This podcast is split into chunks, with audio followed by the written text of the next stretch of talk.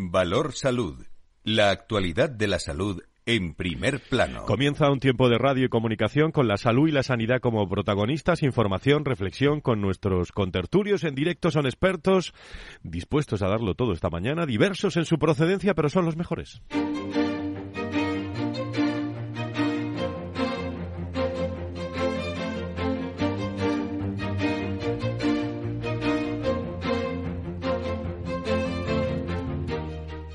Valor Salud es un espacio de actualidad de la salud con todos sus protagonistas, personas y empresas.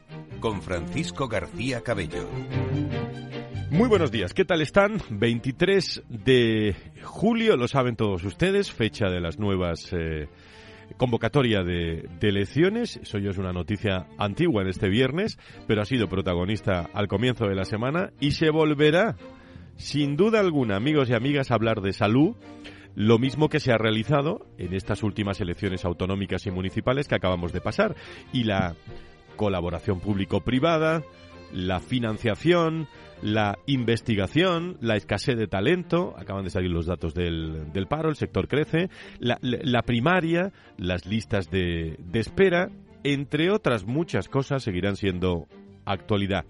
Y los gestores seguramente muchos de ellos cambiarán y las prioridades de los gestores quizás también. Y quizás también seguiremos eh, teniendo los mismos problemas en nuestra salud y la sanidad. Siempre en estas tertulias, a lo largo de todos estos años, hemos hablado especialmente de los cambios de las personas, de los cambios de, eh, de consejeros, los cambios de, ministros y eh, cómo los aspectos fundamentales de la salud y la sanidad siempre eh, siguen ahí y sufren retrasos eh, en la ejecución, influenciados por la ideología, influenciados por la política. Es una reflexión que parece sigue permanente eh, y que podemos comentar en la tertulia de, de hoy. El hospital Donostia cree que es improbable que la mujer ingresada que se ingresó en las últimas horas sufra el, el ébola. Se ha activado ayer mismo el protocolo contra esta enfermedad infecciosa por un caso sospechoso, pero las primeras pruebas realizadas lo han descartado. La mujer, eh, una antropóloga vasca que ha sido trasladada desde el hospital de Urduliz, ha ingresado en el centro guipuzcoano ante la posibilidad de que pudiera estar contagiada. Sin embargo, los primeros análisis indican que se trata de una enfermedad tropical sin eh, diagnóstico. Eh, son aspectos, siempre estamos en guardia. Y también con los mensajes de la Organización Mundial de la Salud sobre las pandemias, que nos dicen que tenemos que estar vigilantes. Salte alguna noticia de estas y, y no es preocupante, pero está, pero está ahí en primer, en primer plano. Por cierto, lo vamos a hablar hoy, pero más de 200 directivos de la salud de toda España se dan cita desde ayer y hasta mañana sábado en el decimoquinto curso de gestión de proyectos en el Euroforum Infantes del Escorial en Madrid, que han participado eh, y que van a participar cerca de 3.000 profesionales desde la primera edición. El curso organizado por la Sociedad Española de Directivos de la Salud, con la colaboración de la compañía Janssen, está acreditado eh, precisamente también por la Universidad Europea y es uno de los más destacados en esta, en esta materia. Estaremos también en el Escorial dentro de unos instantes. La Organización Mundial de la Salud, la OMS, considera que la transmisión entre humanos del brote de la gripe aviar detectado en Reino Unido es baja. No hay preocupación. Por otro lado, un total de 47 hospitales españoles prueban con éxito una terapia para el cáncer de mama, más común en fases iniciales, un tema de investigación que siempre le, le ocupa y le preocupa a Valor Salud, y están desarrollando un estudio, una nueva molécula para el tratamiento dirigido precisamente contra el cáncer en, un día mundial eh, de la esclerosis múltiple que hemos pasado, 30 de, 30 de mayo, donde se ha hablado mucho de estos aspectos. Nos vamos a ir también hoy a analizar la epilepsia. Eh, hay muchas personas afectadas en, en España. Vamos a investigar con, con, expertos en nuestro apartado de investigación en la segunda parte del programa de, de Valor Salud que comenzamos y nos esperan con muchísimos invitados hoy.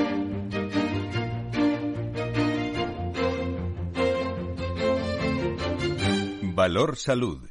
La actualidad de la salud en primer plano. Café de la mañana, primer café de la mañana en la tertulia de la salud con eh, Nacho Nieto, experto en políticas sanitarias y ex consejero de salud de La Rioja. Querido Nacho, ¿cómo estás? Muy buenos días. Buenos días, Fran, buenos días a todos. Te veo con el móvil y es que estás siguiendo todavía las declaraciones de, del presidente del gobierno o, los, resultados electorales. O los resultados electorales o estás haciendo cálculos eh, de, posibles pactos.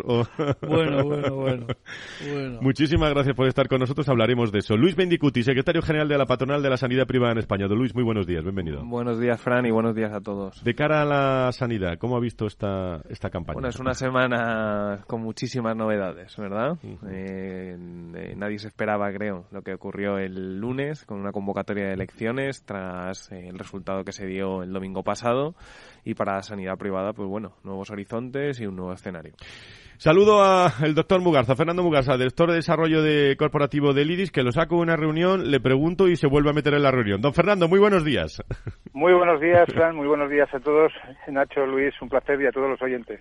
Bueno, pues eh, empiezo por ti, Fernando. ¿Qué, tema queremos destacar hoy en, en esta tertulia con, con la que está cayendo? Bueno, pues yo creo que precisamente eso es lo que la que está cayendo, ¿no? Porque efectivamente es una semana, como bien decía Luis, y e Ignacio, pues intensa, convulsa, yo diría, eh, porque ha sido inesperado, ¿no? El anuncio de esas elecciones generales previstas para el próximo 23 de julio.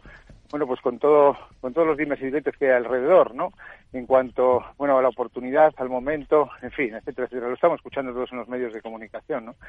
Y entonces a partir de ahí, pues hombre, pues un primer comentario, ¿no? Yo diría que, que bueno, que veremos a ver cuál es el impacto que tiene la sanidad en la, en la, en la campaña electoral. Veremos, y lo más importante de todo, ¿no? Veremos después que realmente eh, se pongan manos a la obra, ¿no? Porque este el sistema nacional de salud necesita un refuerzo evidente, ¿no? Probablemente probablemente pues una refundación de ese sistema nacional de salud para que se adapte a las necesidades de todos, que en definitiva nos pertenece a todos, ¿no? Eh, de tal manera que obtengamos, como decimos en la Fundación IDIS, pues una mejor sanidad, ¿no? Una mejor sanidad para todos, en la que haya un sistema público que dé respuesta a todas esas necesidades y un sistema sanitario privado, pues que sea complementario a él, ¿no? En definitiva se cumplan las promesas que se hacen y en definitiva no tengamos la provisionalidad, ¿no? Que existe especialmente en el Ministerio en cuanto a quien lo regenta, ¿no? Porque el otro día me decían que los últimos cinco años creo que ha habido pues como cinco o seis ministros y ministras, ¿no? Entonces, como decía yo en mi anterior intervención, en el programa anterior, difícilmente se pueden plantear estrategias a medio y largo plazo con esa visión tan cortoplacista. ¿El resto qué opináis sobre, sobre todo esto que está comentando Fernando? Bueno, la verdad es que está, eh, eh, que ha sido una semana movidita, ¿no? En, noticias y en expectativas, ¿no? Y el lunes eh, todo el mundo estaba, estábamos a la expectativa de que algo tenía que decir el presidente del gobierno de España. Era inevitable que dijese algo. Otra cosa es que, que pensásemos que iba a decir lo que dijo cuando unos días antes había dicho que legislatura hasta diciembre, vamos, y lo había, iba a decir, jurado por Snoopy. Y, y así fue una más, ¿no? O sea, en fin, eh, ha, seguido, lo cierto es que ha seguido con su tradición y su teoría de no mantener ni cumplir nada de lo que va anunciando. Y, vamos a ver lo que pasa, porque se siguen produciendo esta semana eh, noticias y, se están diciendo cosas relacionadas con esa campaña, quizá no demasiadas, pero, pero sí significativas y hacia dónde van en unos aspectos o en otros. Y bueno, concretamente a mí, eh, eh, de lo que de momento se ha señalado de sanidad, me llama mucho la atención que lo que preocupe en esa campaña es la privatización de la sanidad o el mantenimiento de, de esos eh, derechos, que son los grandes problemas de la sanidad, pues como han sido la eutanasia o el aborto, ¿no? Y parece que esos son los problemas que se señalan como los problemas de la sanidad española, cuando efectivamente todos estamos diciendo que a mí me alegra muchísimo empezar a oír eso de que se tiene que refundar la sanidad, eh, la salud digital, que yo tantas veces he aburrido ya diciéndolo, y que ahora eh, ese iceberg, que es la, la salud digital, parece que la punta se está señalando, que es lo que ha llamado mucho la atención en la inteligencia artificial, pero me parece importantísimo porque ya empezamos a poner la prueba en el sentido y en la dirección que corresponde. Me da que se va a hablar mucho de eso, Luis, de, digo, en junio y julio de, de la salud. Mm, a la vista está de la última comparecencia del presidente junto con su grupo parlamentario, lo comentábamos antes. Yo creo que nos vamos a situar en estos meses en un escenario de polarización, donde se va a agudizar la utilización política de la sanidad como de muchas otras cosas y lo que necesitamos es lo que comentaba el, doctor Mugarza. Necesitamos estabilidad, necesitamos proyectos a largo plazo para, para abordar los problemas reales eh, que tiene la, la sanidad en su conjunto, pública y privada, pues como son la escasez de profesionales o la ideologización también de la colaboración público-privada. O sea, necesitamos estabilidad y necesitamos tener una visión en largo plazo y esperamos tenerlo pronto. Aquí en Europa. Sí, ¿eh? sí, aquí en Pero lo cierto es que todo eso lo que está, eh, lo que está incidiendo y lo que está suponiendo es en una atención no suficientemente adecuada que se da a los pacientes, esa atención sanitaria, porque eh, atenderle a alguien muy bien pero tarde ya no es atenderle bien, ¿no? O sea, lo de atender a tiempo y, con un resultado adecuado desde el primer momento es algo esencial y que lo estamos perdiendo de alguna manera. Eso hay que recuperarlo inmediatamente. Le voy a preguntar a Fernando porque se tiene que ir enseguida después de esta, de esta reflexión, pero bueno, como estemos pensando lo que va a hacer el presidente del gobierno, que me da que está pensando en él, eh, como piensan muchos de nuestros seguidores, eh, pero yo pregunto qué va a hacer el IRIS en las próximas semanas. Eh, don, don Fernando, objetivos, planes que tenéis. Sí, bueno, pues bueno, lo comentamos creo en el programa anterior, un mm. preanuncio, ¿no? Y ahora ya se, se consolida la fecha del día 13 de junio, ¿no? que vamos a hacer la presentación en la sede de la Comisión Europea, aquí en, en Paseo de Castellana, pues del, del estudio ¿no? que hemos hecho sobre la percepción de los sistemas sanitarios en cuatro países europeos, ¿no? En concreto, en Alemania, en Francia, en España y en Portugal, ¿no? Cuatro, cuatro modelos eh, divididos de dos en dos, ¿no? Dos pertenecen al sistema Bismarck y dos al sistema Beveridge, aunque buena parte de ellos pues contemplan aspectos mixtos, ¿no? Pero bueno, yo creo que en definitiva va a ser una buena visión de lo que tenemos eh, de puertas afuera, que eso siempre es importante. A ver si con lo que exponemos pues tratamos de aprender de aquellos que hacen algunas cosas mejor que nosotros, ¿no? Y en definitiva sirve pues como revulsivo para lo que comentaba también Luis Ignacio y apuntaba yo también que es esa refundación, ¿no? Esa refundación del sistema que es clave y fundamental porque los problemas que y los retos que tenemos por delante pues son múltiples y variados, ¿no? Por decir algunos, como decía Ignacio, todo el tema de la transformación digital, no transformación, sino implantación ya digital y evolución digital, que yo creo que es clave, la innovación fundamental. Tenemos el estudio WAIT de farmaindustria, por ejemplo, en temas de fármacos, con esas demoras que hay en la en la comercialización por la aprobación de los medicamentos una vez que los aprueba la Agencia de Evaluación del Medicamento, ¿no? Luego ahí está el tema de equidad con respecto a, otros países.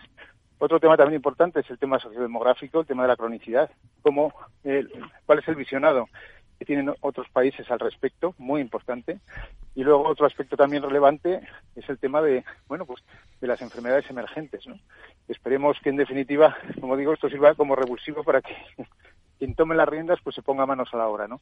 Porque, por ejemplo, en este último aspecto, pues eh, yo tengo mis dudas, ¿no? De qué es lo que pasaría si llegase aquí una nueva zoonosis, pues un día determinado, si no repetiríamos los mismos errores y los, eh, bueno, que cometimos precisamente con la gestión del SARS-CoV-2, ¿no? Del COVID-19. De hecho, todavía no tenemos la agencia esa que se había prometido, ¿no? Esa agencia de salud pública, creo, ¿eh? Creo. No, no, desde luego no está, no está activada. ¿La fecha es 13 de junio? ¿He tomado bien, eh, Fernando? Sí, 13 de junio. 13 de junio en la pues sede de la Comisión Europea de 10 a 12 pues ahí, ahí se hará la presentación por expertos, habrá una mesa redonda, nos acompañarán los representantes de la propia comisión, vosotros estáis por supuestísimo que invitados, y estaremos. pues, pues, eh, pues encantados, Ignacio también, Luis, en fin, todos los que eh, que lo veáis con interés este tema. Pues querido doctor, eh, director de desarrollo del IRIS, don Fernando Mugarza, eh, muchísimas gracias por estar con nosotros. Le dejo que continúe su jornada amplia del viernes por la mañana. Pues estupendo, oye, que tengáis un excelente fin de semana y, bueno, pues vamos a por la siguiente, ¿no? Un abrazo una menos, para, las, una, menos para las elecciones. Una menos, una menos. Seguiremos hablando, seguiremos hablando. Un abrazo, Fernando. Por cierto, Luis, enhorabuena, ¿eh? La sanidad privada española ha sido reconocida esta semana en la segunda edición de los premios hospitales privados europeos en una gala en, el, en un centro español entre los premiados. Está el Hospital Recoleta de Zamora, como mejor iniciativa. Vamos a hablar con ellos a lo largo del programa. Hospitalicos fue nominada. Bueno, y vosotros como, como patronal, ¿no? Así fue, así fue. Son unos premios Lisboa, europeos. que no lo he dicho, ¿no? Efectivamente, unos premios europeos que organiza la Asociación Europea de Hospitales Privados, el de la que forma parte ASPE. Eh, tuvimos muchas candidaturas españolas y, como dices, eh, un ganador, eh, Recoletas Zamora, y un nominado que fue finalista, que es eh, ICOT, y que, como dices, estarán hoy con nosotros. Felicidades a, a todos y, y, bueno, lo decía Fernando Elidis, también vosotros organizáis muchas actividades eh, eh, en relación a Europa y en España para saber distintos modelos de, de, salud que yo creo que siempre vienen, vienen bien. Saluda a Domingo del Cacho, que es presidente de la agrupación territorial de Sedisa en Madrid director gerente del Hospital Universitario Severo Ochoa. Eh, don Domingo, encantado de saludarle. Muy buenos días. Buenos días, Frank, Nacho, Luis. Buenos días, Domingo. ¿Cómo van las cosas por el Escorial? El magnífico curso de Sedisa que habéis abierto, que creo que, que fue inaugurado por el viceconsejero, ¿no, Domingo? Sí, sí, efectivamente. Contamos con la inauguración del viceconsejero Fernando Prado. Eh, hicimos la jornada inaugural y por la tarde tuvimos la ponencia magistral de Vicente Vallés, periodista de Antena sí, 3. Señor, sí, señor. Eh, y luego tuvimos un buen debate entre el consejero de Cantabria, Raúl Pesquera, y la presidenta de la Comisión de Sanidad y Consumo, Rosa María Romero Sánchez. Uh -huh. 200 directivos, ¿no? Eh, 200 Domingo, directivos este año. En sí. torno ya es a. Una cifra sí. que pasa de año en año, ya no bajamos uh -huh. de ahí. Conclusiones que te llevas de, bueno, queda, mañana, eh, todavía hasta que finalice, pero ¿qué, ¿qué, conclusiones te llevas de este, de esta sesión, de este curso? Bueno, yo de este curso, prácticamente de todos, la conclusión que me llevo es que es un proyecto de éxito, es que la gente tiene mucho interés por venir, es que constantemente y en cuanto sale el curso a la semana ya están todas las plazas ocupadas y eso demuestra el interés que tiene todo el mundo, todos los directivos de España por asistir a este curso y sobre todo la satisfacción de, eh, del deber cumplido, como diría alguien, pero uh -huh. la satisfacción de, de, ver que esto sirve para algo y que la gente se va contenta de vuelta a sus trabajos con un grado de aprovechamiento importante. Domingo, ¿y por dónde crees tú que pasa el futuro de la, y te dejo ya las sesiones, de la gestión y las profesionales y los profesionales sanitarios en estos momentos? Pues yo no entiendo que no pase por una profesionalización absoluta de la gestión sanitaria. No entiendo de otra manera esto. ¿eh? Yo creo que tarde o temprano eh, los políticos se tendrán que dar cuenta que la sanidad, que ya está entre, el gasto supone entre un 40 y un 35% en todas las comunidades autónomas, hay que gestionarlo adecuadamente y hay que dejarlo en manos de profesionales que sepan gestionar. Nadie dejaría un negocio que facturara 100 euros en manos del, eh, del hijo del conserje, porque le conozco yo. Uh -huh. eh, esto tiene que ser una profesionalización absoluta de la gestión y poco a poco los políticos se tienen que dar cuenta de esto. Con cada vez más carga, por lo menos veo en el programa de la responsabilidad social, ¿no? Corporativa. Está muy presente en vuestro programa. ¿Cuál es el sí, compromiso sí, sí, de los directivos de la salud con el desarrollo sostenible? Evi evidentemente, evidentemente. Claro que sí. El curso tiene seis módulos. Eh, uno de ellos, y, y, y, no menos importante, es el de la responsabilidad social corporativa, eh, que año tras año eh, nos esforzamos en traer ponentes que nos abran nuevos horizontes, que nos den nuevas visiones y que nos aporten más conocimiento para que todos entremos un poco por ese camino que yo creo que es un camino de futuro que no tiene marcha atrás. Muy bien, Domingo, pues les da un abrazo a todos los amigos que tenemos por ahí en, en esa sesión del Escorial. 200 directivos, ¿eh? presidente de la agrupación territorial de Sedisa y director gerente del Hospital Universitario Severo Ochoa. Buenas sesiones de formación, buen fin de semana, Domingo, gracias. Igualmente, buen fin de semana a los tres y a todos los que nos están escuchando. Un abrazo. Gracias. Muchísimas, muchísimas gracias. Bueno, le preguntaba yo a, a, a, nuestro amigo Fernando, Fernando Mugarza por el IDIS, pero también le pregunto a Aspe sobre la, la, la agenda que tenéis eh, por delante, Luis. Bueno, yo, eh, estas fechas son fechas complicadas. Yo creo que todos nos podemos hacer una idea de lo que supone eh, un escenario político como el actual, donde va a haber un cambio de, de gobierno en muchas comunidades autónomas, donde se acaban de convocar unas elecciones generales. Al final esto tiene una consecuencia, es que todos los proyectos en el corto, en el medio y en el largo plazo pues se, se paralizan. ¿no? Entonces nosotros por nuestra parte pues tenemos una agenda muy intensa desde ASPE con diversos actores políticos para poner de relevancia pues los temas que afectan a la sanidad y que hemos hablado aquí muchas veces. ¿no? Eh, pues desde de, de todo lo que tiene que ver con la escasez de profesionales, a cuestiones relacionadas con el tratamiento fiscal en la compra de nueva tecnología, de nuevo material sanitario, etcétera, y pasando también por la, por la relación con nuestros principales eh, aliados, como es el, sector asegurador, ¿no? que hay algunas cuestiones en las que también se puede avanzar eh, desde un punto de vista legislativo y, digamos, de gobierno. Entonces, bueno, eh, yo creo que eso es lo que en lo que está ASPE, ¿no? en la interlocución con actores políticos para sembrar para el futuro.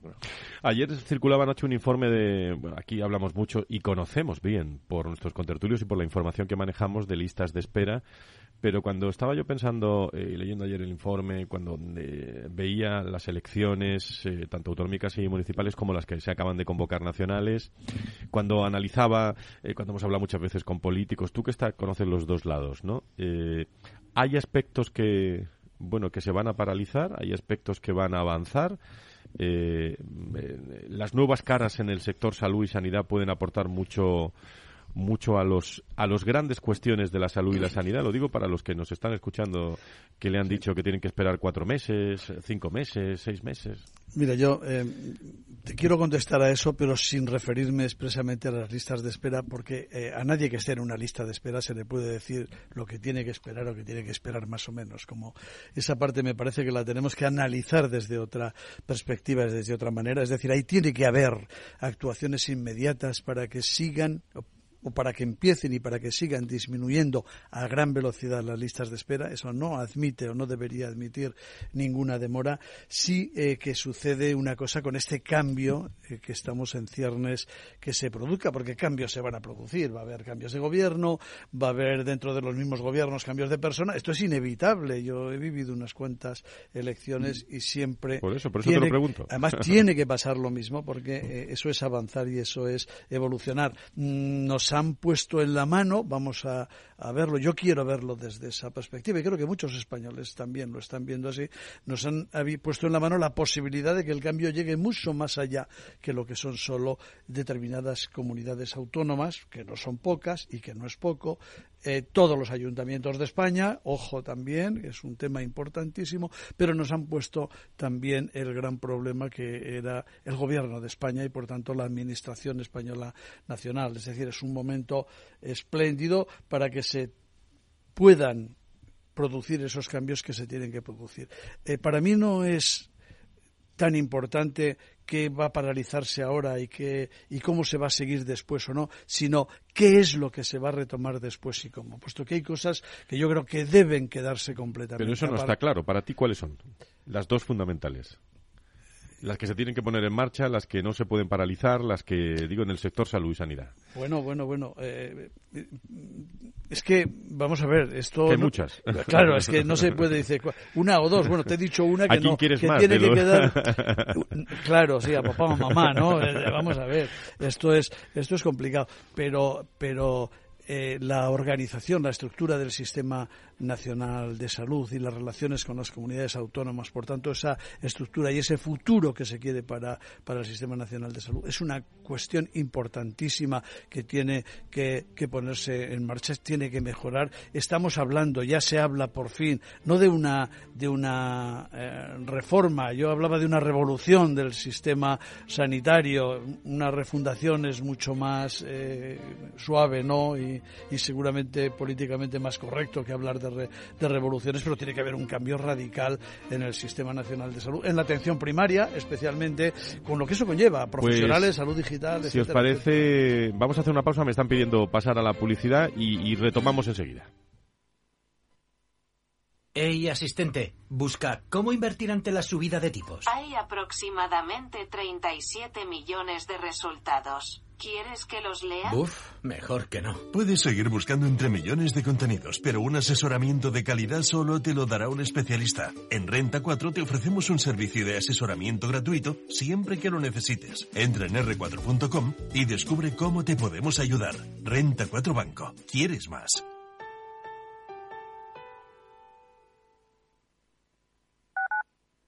Capital Radio 103.2 Los viernes en Capital Radio te proponemos descubrir y comprender las estrategias de empresas con éxito que servirán de inspiración y ejemplo para la tuya. Escucha Metaempresas, un programa presentado por Andrés Arenas con la presencia y los consejos de expertos en distintas áreas y profesores de reconocida trayectoria. Todos los viernes a las siete y media de la tarde, Metaempresas, Capital Radio. Los sábados a la una de la tarde, Sol Rengifo, Jesús Alba y Pedro Galatas nos conducen por la senda del mundo social en Compromiso Humano, un programa que busca fomentar la cultura del bien, dirigido y presentado por Federico Quevedo. Compromiso Humano, aquí en Capital Radio. Escucha lo que viene.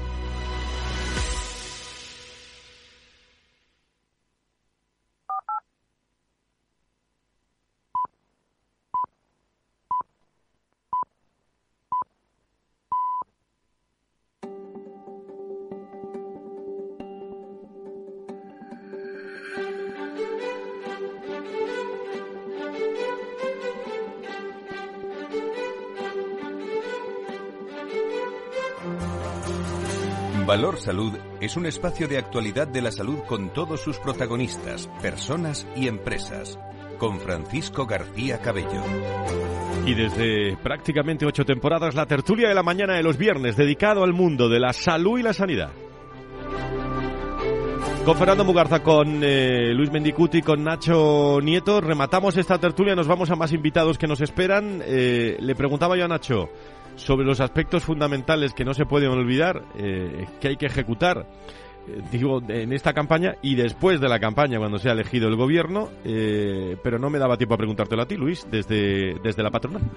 Bueno, vamos, coincido con todo lo que decía Nacho. Yo creo que, por ejemplo, en cuanto a las listas de espera, yo creo que, que el grandísimo compromiso de nuestros profesionales hace que, que su trabajo y la evolución de la sanidad en el día a día y la, y la atención sanitaria pues no pare y que no dependa del momento político o de unas elecciones. ¿no? Sin embargo, nos referíamos más a medidas eh, estructurales y de futuro y coincido también con Nacho en lo que decía de lo importante es lo que se retome y, no tanto lo que se paralice, ¿no? porque se van a, paralizar muchas normas eh, que están ahora mismo en curso y, sanitarias y no sanitarias, por ejemplo la ley de familia, ¿no? que tiene un gran impacto en la sociedad y las empresas y en el ámbito sanitario hay dos leyes que preocupan mucho al sector sanitario que representa ASPE, eh, como son la ley de equidad, que es esa ley, ese proyecto de ley de equidad que trataba de limitar la colaboración público-privada, los conciertos, en una situación como la actual, eh, pospandémica, con unas listas de espera eh, máximos históricos, que es una normativa que ya no da tiempo a tramitar y que decaerá tras la legislatura,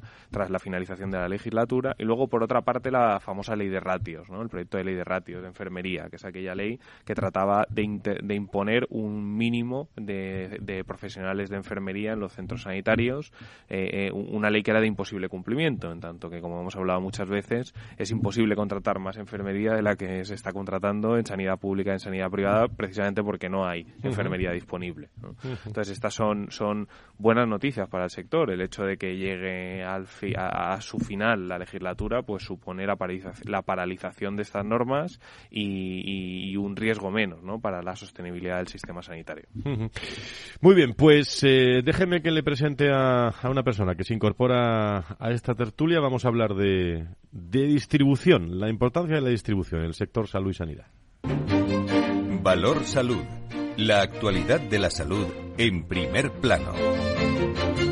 Saludos, se incorpora con nosotros Fernando Baró, jefe de negocio de endocirugía del grupo del grupo PRIN, eh, que hace unos días hablábamos con él, pero no teníamos tiempo para, para profundizar, lo vamos a intentar hacer en estos, eh, en estos momentos. Eh, don Fernando, encantado de saludarle.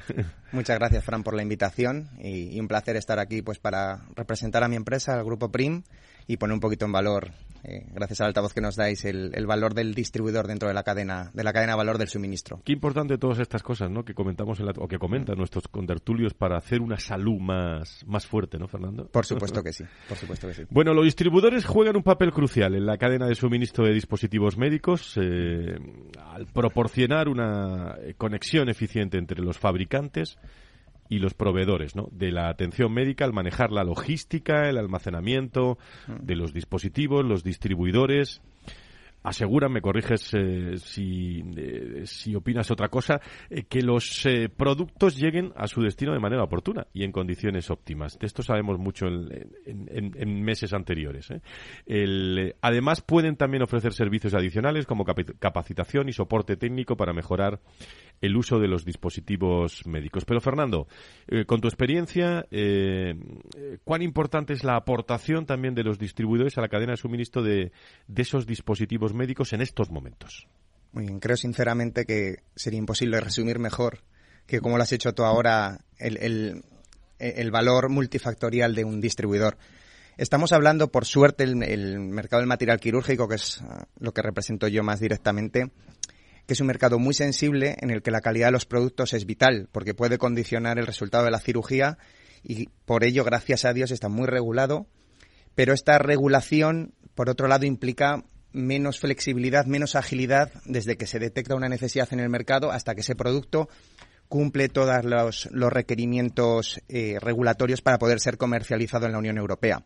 Entonces, la condición de distribuidor nos da una flexibilidad, eh, nos da un, eh, nos da una serie de herramientas que nos permiten detectar a nivel mundial muchas pequeñas empresas que tienen grandes ideas productos que realmente van a ayudar a, mejorar el sistema sanitario, a mejorar la atención a los pacientes, pero que por su estructura o por su tamaño no pueden llegar en directo a mercados como el español. Entonces ahí está nuestro trabajo de monitorización, de análisis exhaustivo del mercado, ver las tendencias, ver qué necesidades no están cubiertas y es donde entramos nosotros pues para ver qué producto realmente son coste eficientes y son unas innovaciones lógicas y necesarias para el sistema. ¿Y qué líneas estratégicas seguís para la, consecución al final de los objetivos? Mm. Bueno, eh, yo creo que es importante decir eso, que, ponemos un granito de arena, en, mi opinión, en la búsqueda del equilibrio óptimo que permita al sistema sanitario poder asumir la incorporación de nuevas tecnologías, de innovaciones, dentro de unos presupuestos económicos restringidos. Eh, el dinero da para lo que da y, evidentemente, si tenemos que preservar la calidad asistencial, eh, tenemos que, reducir costes por algún lado para poder, para poder asumir otros. Entonces, en este sentido, nosotros trabajamos en una doble vertiente. Por una parte, los productos más maduros, dentro de patologías pues que ya llevan más años, más años de recorrido, que los costes han bajado y, que el mercado proporciona soluciones que pueden permitir reducir costes, pues eh, lo ponemos a disposición para que ese dinero que se ahorra por ese lado, pues los sistemas sanitarios puedan emplearlo en la incorporación de nuevas tecnologías, pues como pueden ser instrumentos robóticos, que es la nueva tendencia en casi todos los sectores quirúrgicos, pero principalmente el campo abdominal. Eh, ahora también vamos viendo cada vez más la introducción de inteligencia artificial, de grandes bases de datos, pues para mejorar tanto el, tanto el diagnóstico como el tratamiento de los pacientes y bueno, es donde vemos que hay más, más futuro por delante. Esto que me estás contando son eh, la antesala de tendencias, ¿no? Mm. Tendencias en el mercado de dispositivos médicos eh, y cómo se está adaptando un grupo como vuestro, eh, líder moderno, el grupo Prina, a todas ellas. Bueno, yo creo que ahora mismo por ejemplo, en el campo, voy a hablar un poquito más en concreto. Bueno, la verdad es que Prime es, es, una gran empresa, ya estamos por encima de los 800 empleados y llevamos más de 150 años con la misión de, mejorar la vida de las personas. ¿no? Eh, yo, en concreto, ahora, ya que hablamos más un poquito de, más de estrategia, voy a hablar de la división que me compete, que está muy relacionada con el campo de la cirugía abdominal. Ya a finales de los 80, a principios de los 90, eh, la cirugía abdominal vivió una revolución con la laparoscopia y ahora estamos inmersos en una más. Es el siguiente paso de la cirugía robóticamente asistida. Yo creo que el robot Da Vinci, por poner un ejemplo, es ya casi todo el mundo ha oído hablar de ello, cada vez llegan nuevas nuevas plataformas robóticas y las que están por venir.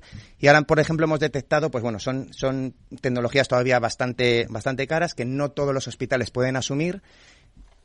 Entonces hemos incorporado un producto nuevo, unas pinzas que son laparoscópicas pero motorizadas, no reemplazan para nada una plataforma robótica, pero sí que emulan parte de los movimientos, sobre todo la flexibilidad, la articulación de dichas pinzas y sin la necesidad de la compra del equipamiento inicial, que suele ser bastante costoso y que no todos los hospitales puedan asumir. Entonces, bueno, es una forma de dar pasos intermedios pues para adaptarnos a esta nueva cirugía robótica que ya se nos viene, que ya está aquí. ¿Y, el futuro por dónde lo ves? El futuro, el futuro lo veo que gracias a Dios las manos en tu sector, claro. Sí, en mi sector. No digo que saques la bola de cristal.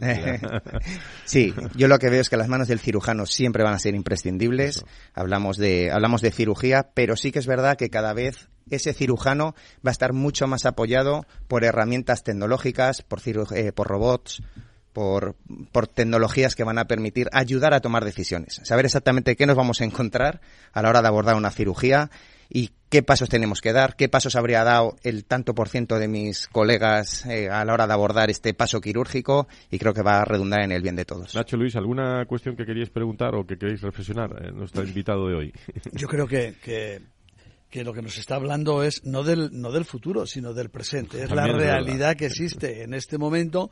Mm, la visión que tiene es, eh, efectivamente, es desde un punto de vista, desde una óptica diferente, pero la conclusión es la misma. Un profesional con una herramienta mucho mejor, que le permite hacer las cosas mejor, con, en fin, que le permite hacer su trabajo de cirujano con más calidad y con más seguridad, es que vamos a ver, no se puede elegir, es que no hay otra opción. Estamos permanentemente hablando. Mira, antes cuando, cuando de, eh, lo que estábamos elucubrando sobre lo que tiene que ser. Yo creo que hay dos cosas que, que se haga lo que se haga, no se pueden perder de vista en la asistencia sanitaria que nos empeñemos en prestar. Cada eh, organización, cada gestor, cada responsable y cada profesional. Y es la calidad y con la calidad la seguridad. Pero es que al final eh, la seguridad es parte de la calidad. O sea, es que estamos hablando de eso, asistencia sanitaria de mayor calidad, con los profesionales más capacitados y más competitivos, que son los que son capaces y los que van a tener la capacidad de utilizar esos medios. Salud digital. Y que tienen que ser médicos, aunque sean ingenieros o sean eh, tecnológicos y tal, pero eh, tienen que seguir siendo médicos, ¿no? Es así. en esa línea. Luis, ¿alguna cosa? Sí, bueno, yo, yo solo resaltar el mm, papel fundamental que hacen este tipo de empresas como Grupo Prim, ¿no? Que ayudan a, a aterrizar esa nueva tecnología en centros sanitarios. Yo creo que centros sanitarios públicos y privados hacen un gran esfuerzo económico y de todo tipo para incorporar eh, nueva tecnología, la última tecnología eh, a sus centros sanitarios y, ahí los centros sanitarios también perciben un problema, ¿no? Y es el, de, el del tratamiento fiscal de esta, de esta nueva tecnología. El, eh, está grabado por el IVA, el IVA del 21% y es un IVA que además es un gasto para los hospitales que compran esta tecnología, en tanto que luego no se la pueden deducir como haría otra empresa por una cuestión fiscal. Entonces, eh, yo creo que ahí es importante y es en beneficio de todos, principalmente del paciente, el poder reducir ese 21% de IVA para, para facilitar la utilización de esta nueva tecnología, que al final, como digo, el principal beneficiario es el paciente. Fernando Varo, jefe de negocio de endocirugía de del grupo PRIN. ¿Alguna cosa más que añadir? No, nada, simplemente agradecer el, agradecer el tiempo y reforzar los mensajes que habéis dado tanto Nacho como Luis porque efectivamente el tema del IVA es un tema que, debería de ser abordado porque yo creo que redunda por el bien de, todo un sector, que como dices no, es un gasto deducible para los hospitales y clínicas y encarece una incorporación de, nuevos productos que, van a redundar en el bien del paciente al final, con lo cual esperemos que sea considerado. Cuando hablamos de salud y de sanidad muchas veces hablamos de muchos aspectos, pero para que la cadena funcione cómo tienen que funcionar también todas este tipo de, organizaciones, de empresas privadas, públicas en nuestro país. Gracias por, por estar con nosotros. Te quedas en la tertulia. Por cierto, Luis, que me hablábamos de, de, la sanidad privada española que ha sido reconocida en la segunda edición de los premios hospitales privados europeos. Acabáis de llegar de, de Lisboa y me apetecía mucho, hablando de hospitales, felicitar eh, en este caso a, algunas personas que han estado allí y que, bueno, dentro de la gala eh, le, han otorgado un premio muy interesante, como es el Hospital Recoletas de Zamora, como mejor iniciativa centrada centrada en el, en el paciente. Creo que tenemos a Oscar Iglesias, gerente del Hospital Recoletas de Zamora. Don Oscar, encantado de saludarle. Muy buenos días. Buenos días. Y encantado de estar con vosotros. Enhorabuena, ¿eh? Pues, muchísimas gracias. Muchísimas gracias. La verdad es que estamos encantados de que, de que se haya producido este reconocimiento eh, en un proyecto tan bonito y tan ilusionante como el que hemos desarrollado. Bueno, ¿qué os traéis de Lisboa, sobre todo las, eh, con este premio? Que cuando uno trae un premio a su centro, me imagino, lo, lo, lo, deposita, pero es un mensaje muy importante interno para los propios profesionales y los pacientes, ¿no? Sí, hombre, sin lugar a duda. Eh, sobre todo Eh, de verdad que, el proyecto en sí mismo es un proyecto muy social y, que además el éxito del proyecto se mide en vidas. Es una es, es algo que no, no, se cuantifica de otra manera y para nosotros ese reconocimiento a nivel hospital, a nivel profesionales que trabajan aquí, eh, el doctor Santos, José Luis Santos, cardiólogo del hospital, eh, y, que, ha sido también alma mater de, este proyecto, pues es un reconocimiento magnífico. Eh, más nominados, nos vamos de Zamora a, si no me equivoco, a Telde, ¿no? Porque el Hospital ICOT Ciudad de Telde también fue nominado en estos premios en, en Lisboa. Y creo que tengo también a José María Cabrera, director del Hospital de ICOT. Eh, José María, encantado de saludarle. Muy buenos días. Muy buenos días y, encantado también de participar y, en fin, y la verdad que muy satisfecho de no ganamos el premio, pero bueno, el hecho ya de estar nominado y haber sido finalista para nosotros es un orgullo y sobre todo en un proyecto en el que estamos inmersos que yo creo que es súper interesante, súper atractivo y un poco diferencial en las Islas Canarias. ¿no?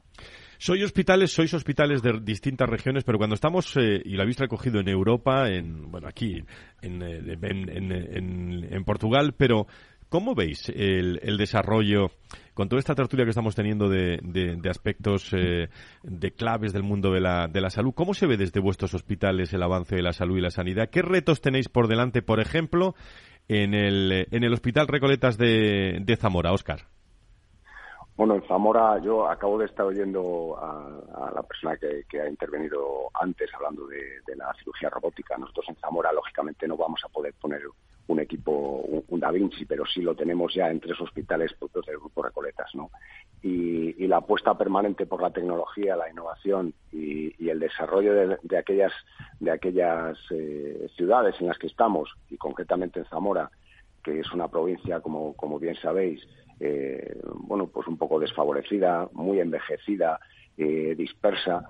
Eh, nosotros llevar la sanidad y poder atender a la sanidad de una población como esa, pues, pues es una satisfacción y es nuestro principal objetivo cubrir esa demanda que existe ante una población que a veces no se le da no se le da bueno la importancia que tiene.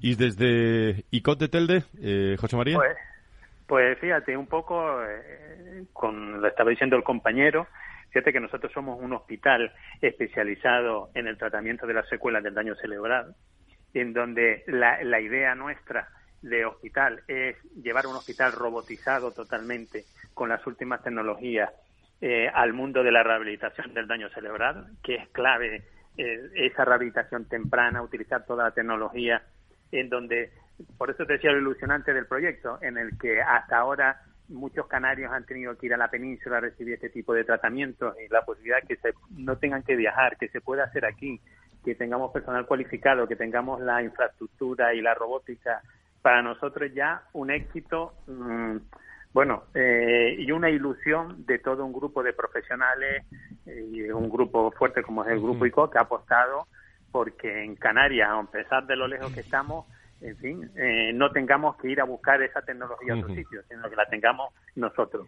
Eh, es algo que viene ya encima, es algo que no podemos parar, que es la robotización de los hospitales, eh, los tratamientos se acortan, los resultados son inmejorables, o sea, y es una apuesta, es una apuesta total.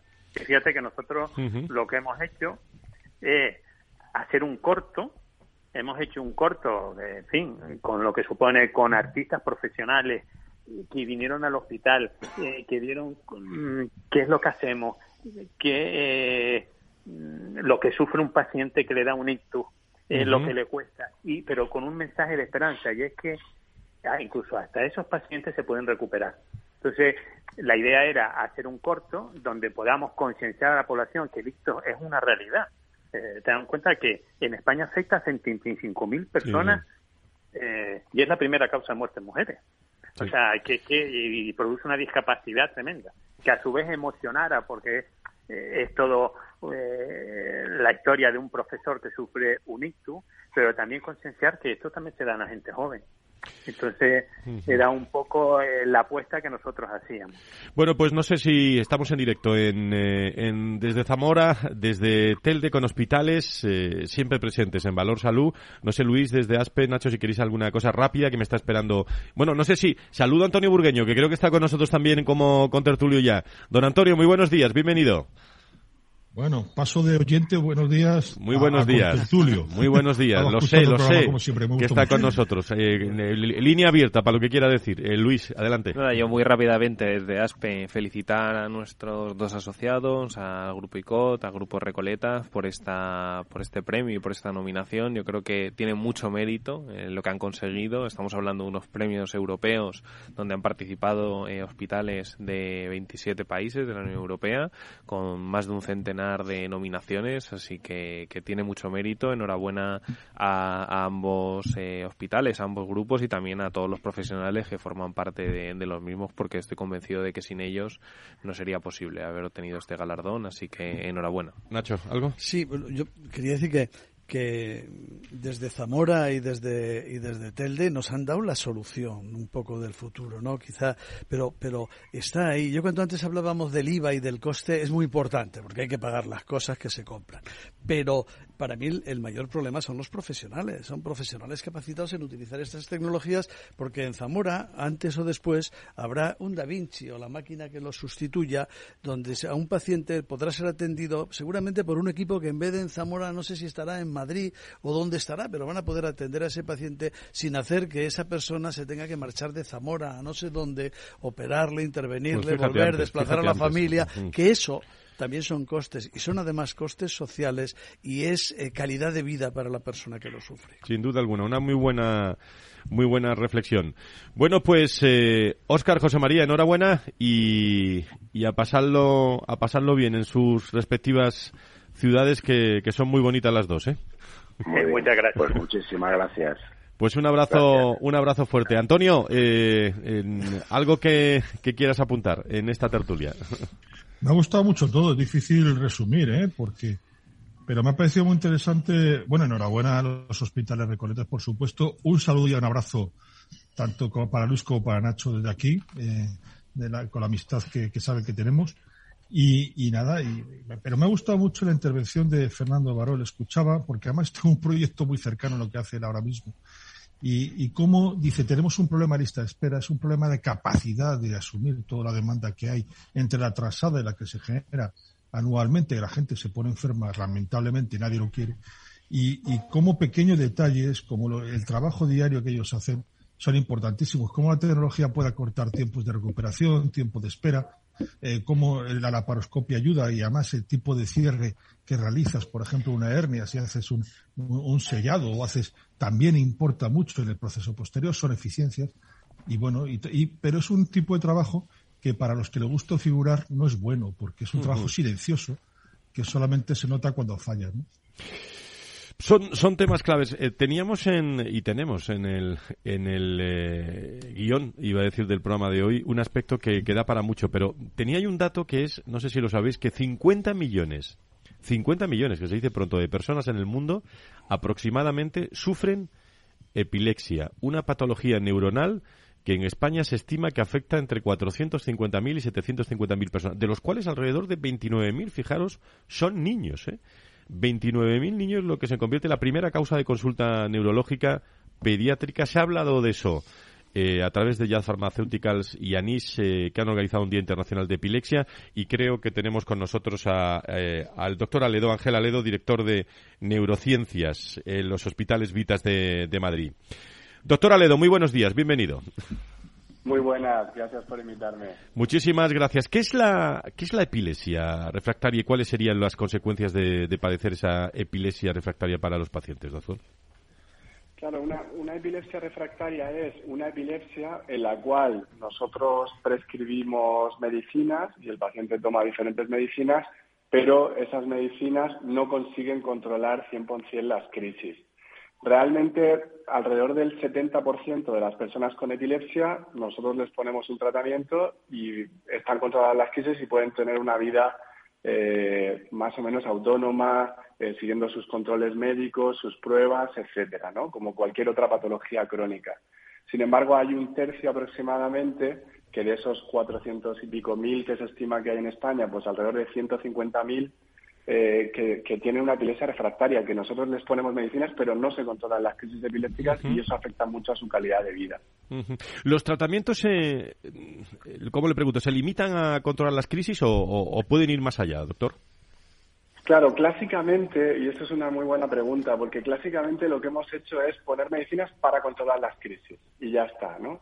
y nos daba igual los otros síntomas de la epilepsia, porque la epilepsia no solo produce crisis epilépticas, también puede producir eh, problemas de atención, dolores de cabeza, problemas de sueño y luego también, obviamente, problemas que afectan al funcionamiento social, laboral, familiar de la persona, ¿no? Entonces, actualmente los tratamientos que ponemos intentamos que también ayuden para esos otros síntomas pues por ejemplo cognitivos o, de salud mental que a veces impactan más a la persona con epilepsia que las propias crisis no Y por último, cuando un paciente ya, ya ha probado, doctor, varios medicamentos, lo ha mencionado algo, y, no le han ayudado, ¿cómo, ¿cómo se anima a las familias a incorporar también pues, otro fármaco nuevo y seguir animándole? Pues esto es un trabajo que, que, nos toca hacer en la consulta, ¿no? Y primero, pues obviamente tenemos que tener un vínculo médico-paciente potente, eh, tenemos que, y esto es un trabajo que, tenemos que hacer de autocrítica a los médicos en general, ¿no? De recolocar la relación médico-paciente y hacerla más horizontal, ¿no? basta ya de, claro, basta ya de esta relación vertical paternalista en la cual el médico toma decisiones y el otro es como un eh, vertedero pasivo, ¿no? El paciente que, que, recibe las decisiones y ya está. Yo creo que si, si recolocamos la toma de decisiones y la hacemos más participativa entre el médico, el paciente y la familia del paciente, porque muchas veces en epilepsia, en otras enfermedades, tienen mucho que decir.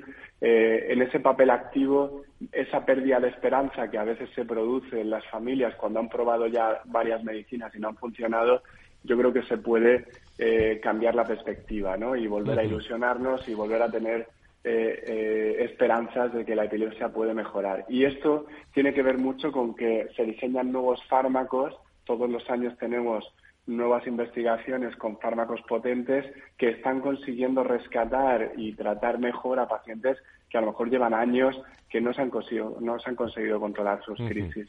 Y entre ellos, por ejemplo, tenemos fenomamato, cannabidiol, fenfluramina, fármacos que han salido en los últimos dos o tres años y es muy ilusionante, ¿no? Tenerlos.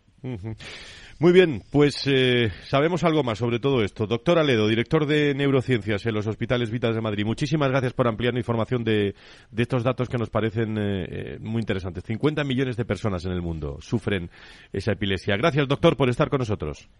Gracias a vosotros y por lo que hacéis. Gracias, un abrazo. Antonio, eh, ¿algo que, añadir sobre todo esto? Eh, bueno, el proyecto Venturi sigue ahí con su actividad quirúrgica en España, la monitorización y los datos de, todas las listas de espera y seguís trabajando, ¿no? Sí, hemos sacado un último informe. Eh, tenemos alguno más en cartera, pero este tiene mucho que hacerlo de cirugías.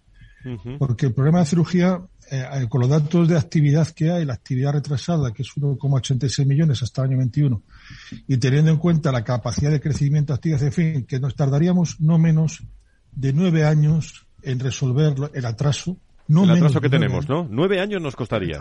nueve años siendo optimistas. Y, si no hay muchas más elecciones, ¿no? Te refieres, ¿no? Antonio, no puede ser. no puede ser.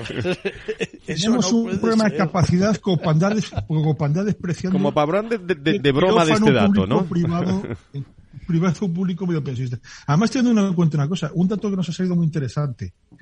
La eficiencia quirúrgica, entendida como número de intervenciones quirúrgicas anuales que se realizan, adquiere su máximo históricamente en España en la colaboración público-privada.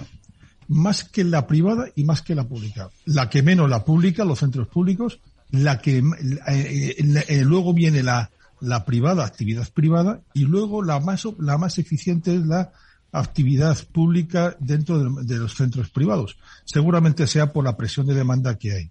Eh, seguramente, ¿eh? porque los profesionales son los mismos, los quirófanos son los mismos y la mecánica son las mismas, ¿no? Es curioso, ¿eh? es un dato muy curioso. Bueno, pues eh, prácticamente nos hemos quedado sin tiempo en este Día Mundial de TCA, que es el, Día de la Conducta Alimentaria, esta canción. Y estos autores hablan de, de ello. Con ello nos vamos. Nacho, buen fin de semana. Gracias igualmente a todos. Gracias, Antonio. Un abrazo muy fuerte. Un abrazo, Luis Nacho, de todos. El viernes más salud y sanidad, aquí, contada de otra forma. Eh, eh, que tengan buena semana. Disfruten mucho, cuídense. Adiós hasta el viernes. Gracias.